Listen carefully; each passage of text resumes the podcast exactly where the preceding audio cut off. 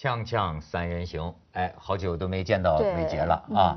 哎，伟杰，你说，呃，你喜欢跟老男人玩，还是喜欢跟小男人玩？呃呃，玩什么？先我们要先就是研究一下到底是玩些什么东西呢？我们再来回答这个问哎题，。你比方说这个女孩子啊，现在也有很多找大叔的，嗯那么你看她跟这个大叔，呃，咱们就说，哎，还是比较有文化的大叔的话，嗯他他玩，我后来觉得他们玩的呃方向不太一样。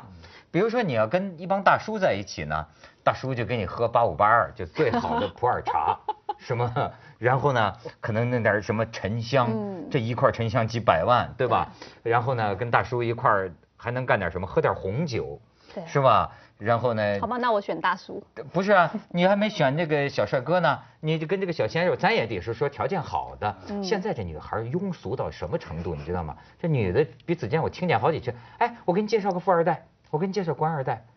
这跟我直接这样说直接这样说，而且就是完全没有什么讽刺的意味。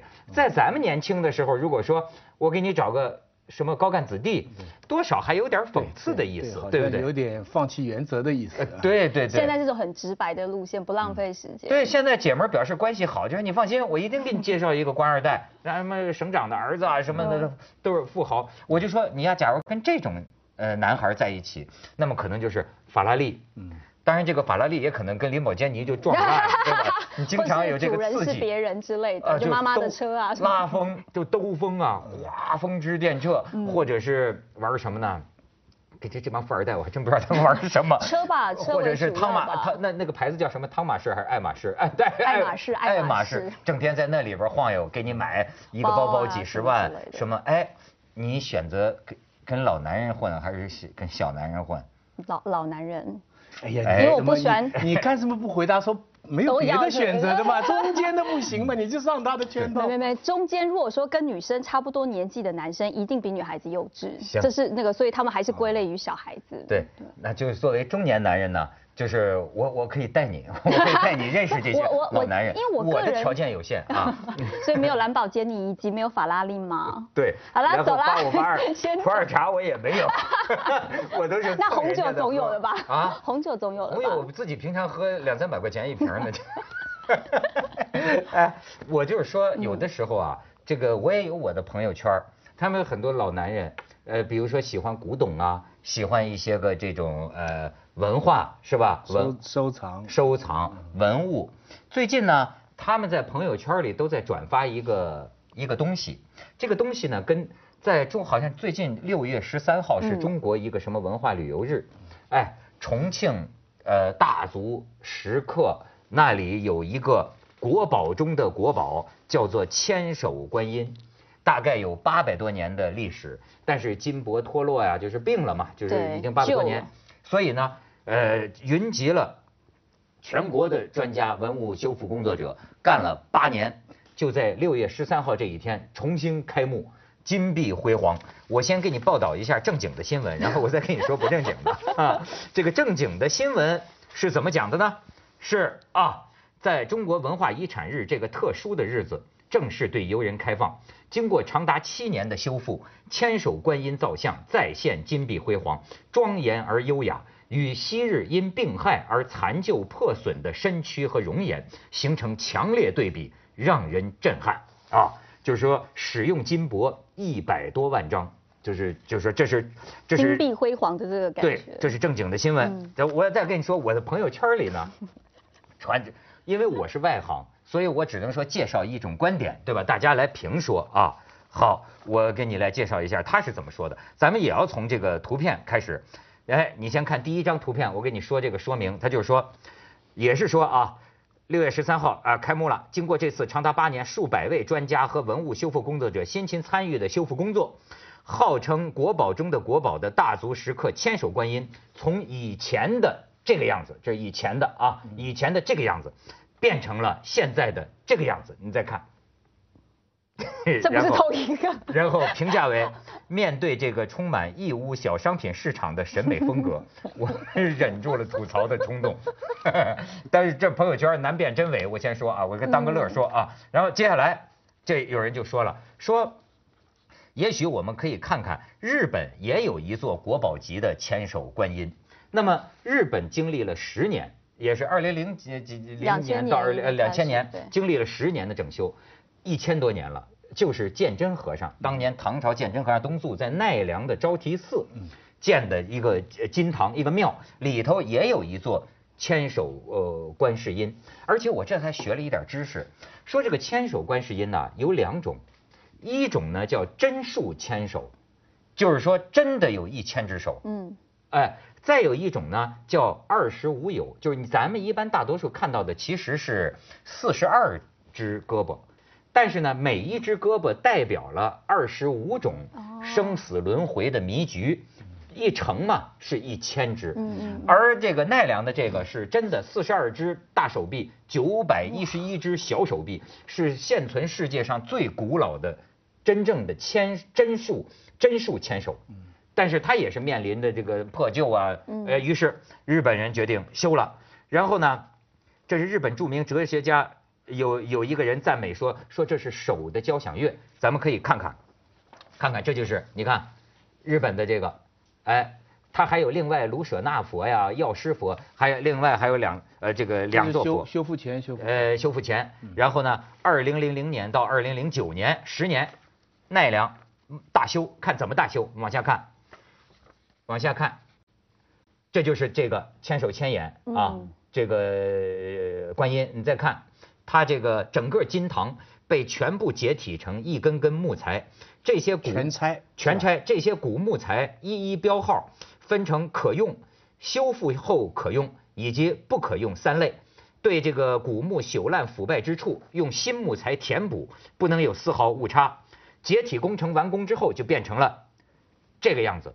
然后你看，把这个观音的手啊逐一取下来，然后要用 X 光，因为呢，在这个呃日本以前的朝代里边也曾经修复过打的这个钉子，为什么要用 X 光把每一个钉子的准确位置记住呢？因为这会影响手臂和身躯连再连接时候的角度。嗯，所以日本人就是用这个，你看它透透视嘛，这个钉子是什么角度打进去的？在修复的时候，拆了再装的时候，还是要保持这个一样的角度，就精确到如此地步啊。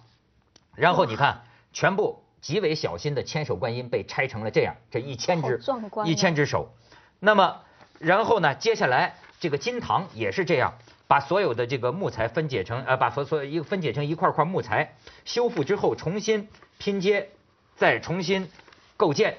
然后你再看，这二这是二零零七年一月，你再你再看下边，再看下一张啊，这个修复完成了啊，二零零八年九月，然后你再看这个修复之后的佛像和金堂，看起来跟从前没有什么改变。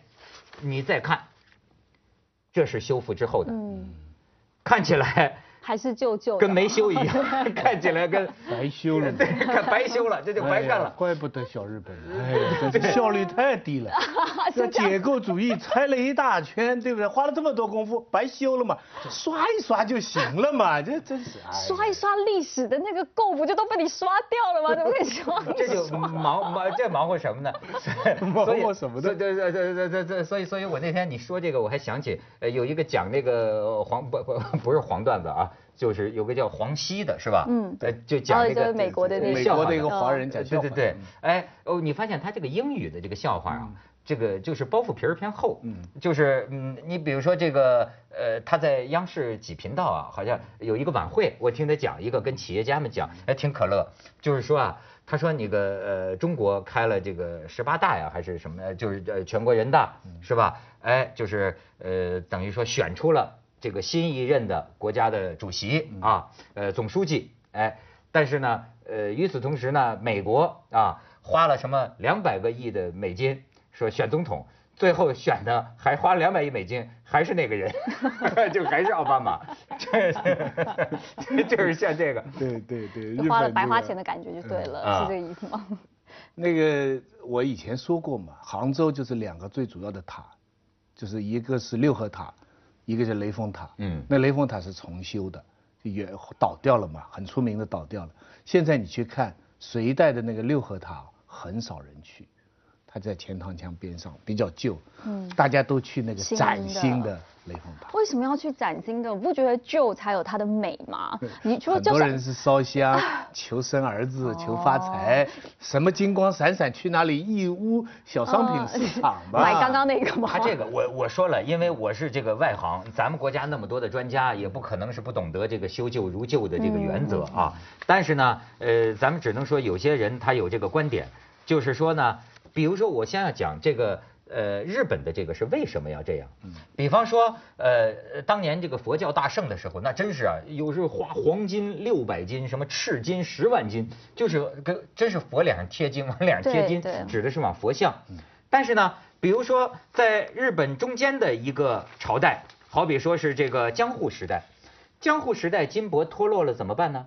那么，呃，在脱落的地方涂了红漆，上面再贴上。金箔，嗯，可能在日本的另一个朝代，比如说天平朝代，上面刷的就是黑漆，所以日本现在这个他希望啊，保全保留这个历史维修的痕迹，每一每一次就等于是它的维修史也要保留在里面，对我也要保留金箔。但是我也要保留呢，这个江户时代里边的这个黑漆，嗯，这样你哎，一个立体的历史纵深，呈现在游客的面前。可是呢，我们的有的专家也很有意思，我们有些专家理解这个修旧如旧的原则是什么呢？就是说，什么叫修旧如旧啊？当年他旧的时候啊，对。他就是这个样子的，就他刚被创造出来的，刚被创造。所以我们有些专家理解这个修旧如旧是说，我就要复原他最开始那个时候的样子啊。他最开始的时候是崭崭新，铺了金箔呀，我不是也是如旧吗？你别说，这个背后是有一个对历史观的看法的。咱们先去一下广告，锵锵三人行，广告之后见。哎，我刚才说了，这个咱们是微信朋友圈里扒出来的这个一个文章啊，呃，如果说是事实或者什么有误，欢迎大家指正。但是他说这个现象是很有意思的，这个背后还包含了，真的是包含了一个怎么看待历史的一个很很很哲学的理论的观点。我到比方说希腊雅典，最出名的山上有一个庙，那我们印象里边的这个庙呢，那上面的大理石呢，就是乳白色的。嗯，对不对？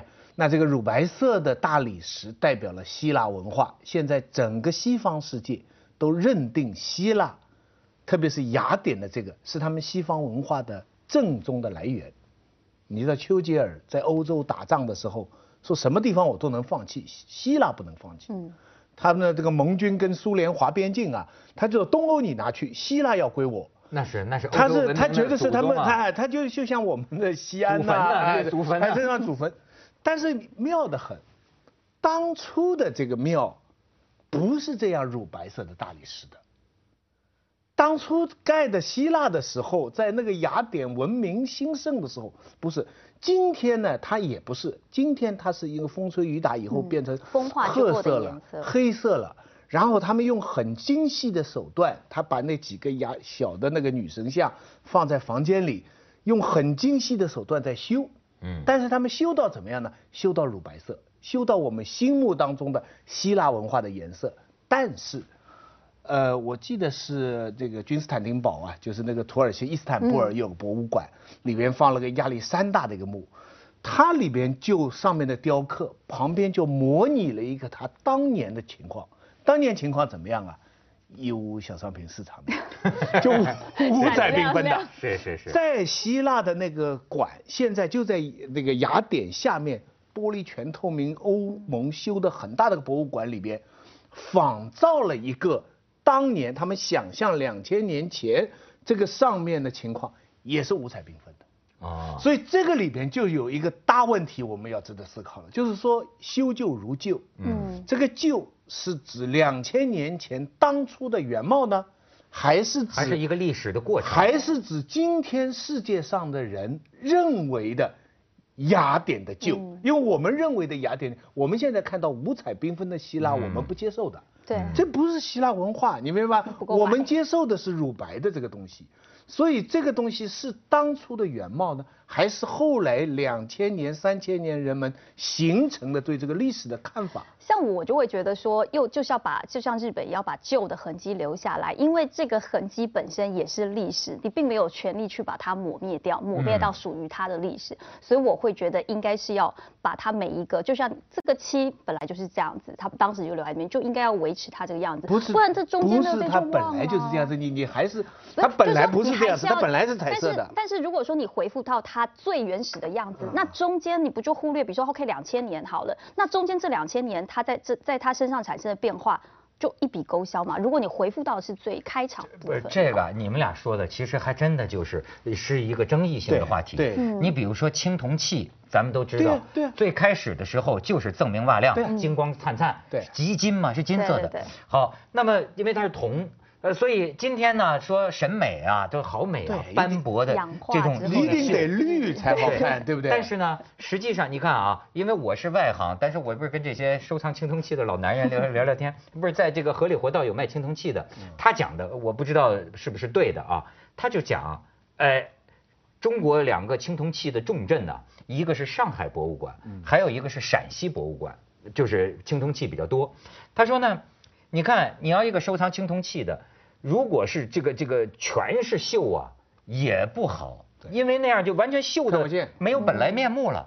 呃，但是呢，你像有些那个土老财 买回来 磨掉了 磨的就跟这罐儿一样，这样金光闪那就闪。有你更金更彩。对，那完全不值钱了，对对吧？所以其实呢，他这个甚至有某种呃风格的问题。你比方说，他跟我讲，我不知道啊，他跟我讲，他说他说他觉得上海人呐、就是喜欢样子好看，说他就把觉得它磨精不是没有没有，就是这都是很微妙的。他觉得上海的呃好像倾向于啊处理的干净一些，嗯。就是看着就好就，恢复到最早的那个也也不不不不不是是一个中间状态，中间完全是在一个中间状态上多一点少一点的这个把握。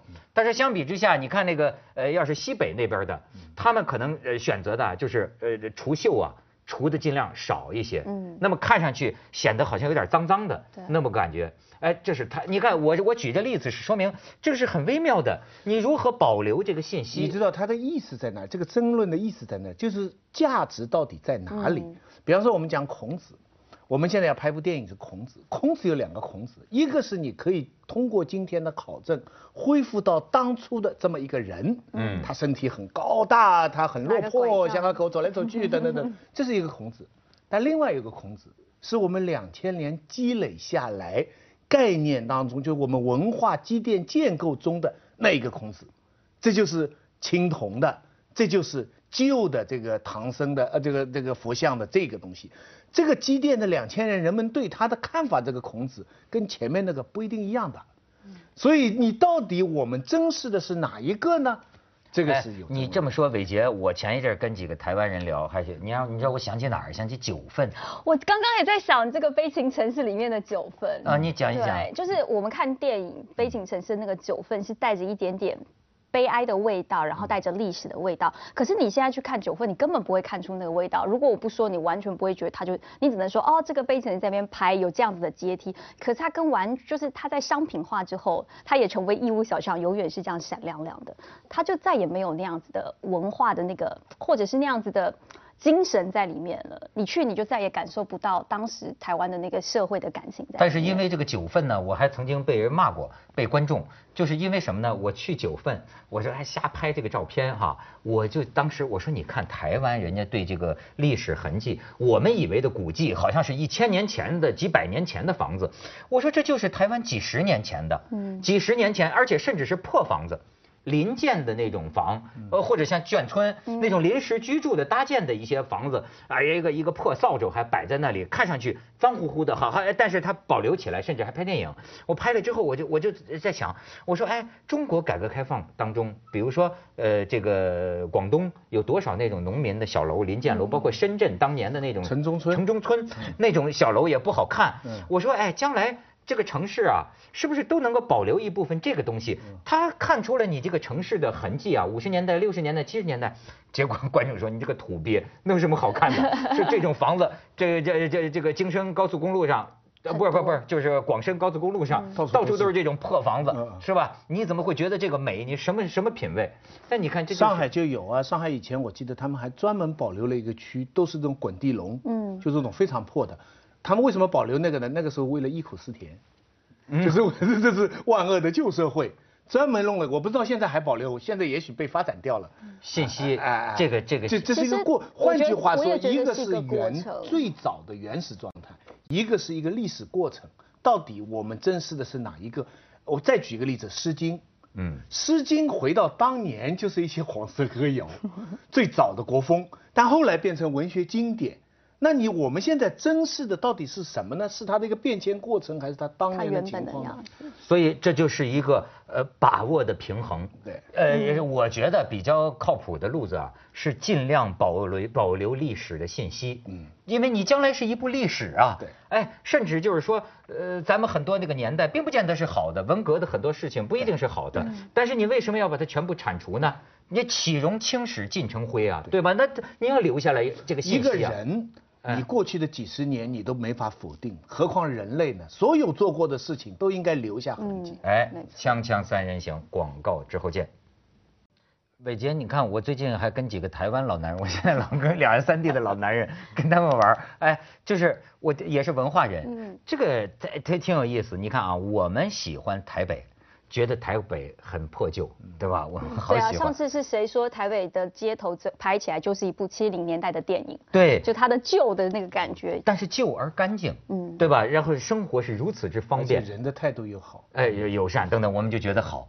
但是你看这几个台湾的这人，就是说啊，说台湾这个建筑这几十年毫无作为，对在世界上说起来都丢人，只有个幺六幺只有幺零幺101，只有幺零幺跟在那。就说我记得台湾的这些建筑师们是怎么回事啊？我记得前一阵子有一个台湾的电视节目哦，就是带了一群台湾的小朋友。实习学大学生，然后去上上海看，他们被上海的这些高楼大厦吓到，想说天哪！我印象中大陆应该是怎么样怎么样，看到的时候他吓到，他反而会回到台湾，会觉得说。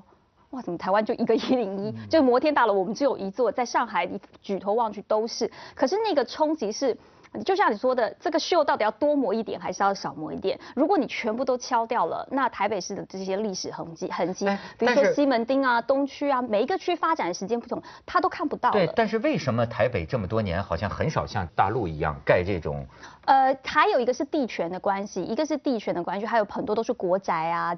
它有一些保护，它是不能这种拆的，它的一些拆迁户的问题也没办法解决。私有还有如果对土地的问题私有土地，还有因为它有些可能是历史古迹，就比如说很多在这个徐州路，在台大附近很多就是很多的一些旧的日式建筑，以前非常的美。还有它是这很重要的一个原因是，台湾多少年来一直在戒严情况下，嗯在这之前的几十年是随时准备打仗的。对，怕大陆空袭并，怕大陆空袭。对，并不是重点在建对，设。盖个太高的楼，梆一导弹给敲下来，白干。现在这个一零一变成了 ISIS 的一张图片没，错把台湾人给这躺枪啊，这真是躺枪啊！哎，但是就是说，我觉得这个事儿挺有意思，就是说你不同的人看，你就有不同的这种需需求。但是呢，这个今天把那个东西刷的这么新呢，我觉得他们其实啊，我估计啊，没有像我们刚才讲到的那么深的一个历史观的看法。我觉得表面上讲是要回到当年，嗯，实际上还是为了今天好看。